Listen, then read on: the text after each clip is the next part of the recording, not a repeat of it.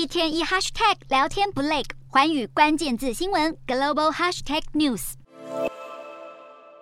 俄罗斯总统普丁在会议中忽然对亚美尼亚总理帕辛扬勃然大怒，气到把笔摔到桌上，让坐在对面的白俄罗斯总统卢卡申科顿时一脸错愕。而在会后领袖大合照期间，帕辛扬与普丁则是间隔特别远，就如同两人在许多议题上的严重隔阂。以俄罗斯为首的集体安全公约组织二十三日举行领袖峰会，主办国亚美尼亚因为不满俄国政府未能斡旋亚美尼亚与亚塞拜然之间的领土争议，而拒绝签署联合文件，让普丁气到摔笔。除此之外，哈萨克总统托卡耶夫在会中要求普丁停止对乌克兰发动战争，就连向来力挺普丁的白俄罗斯总统卢卡申科也呼吁结束流血冲突，开始和平谈判。整场会议充斥着盟国对俄国满满的不信任，尴尬场面表露无遗。各国盟友对普丁支持度急剧下降之际，国际社会对乌克兰与北约阵营的援助反倒是迅速飙升。就连原先拒绝批准瑞典、芬兰加入北约的匈牙利，都一改以往立场，在二十四日首度表态支持。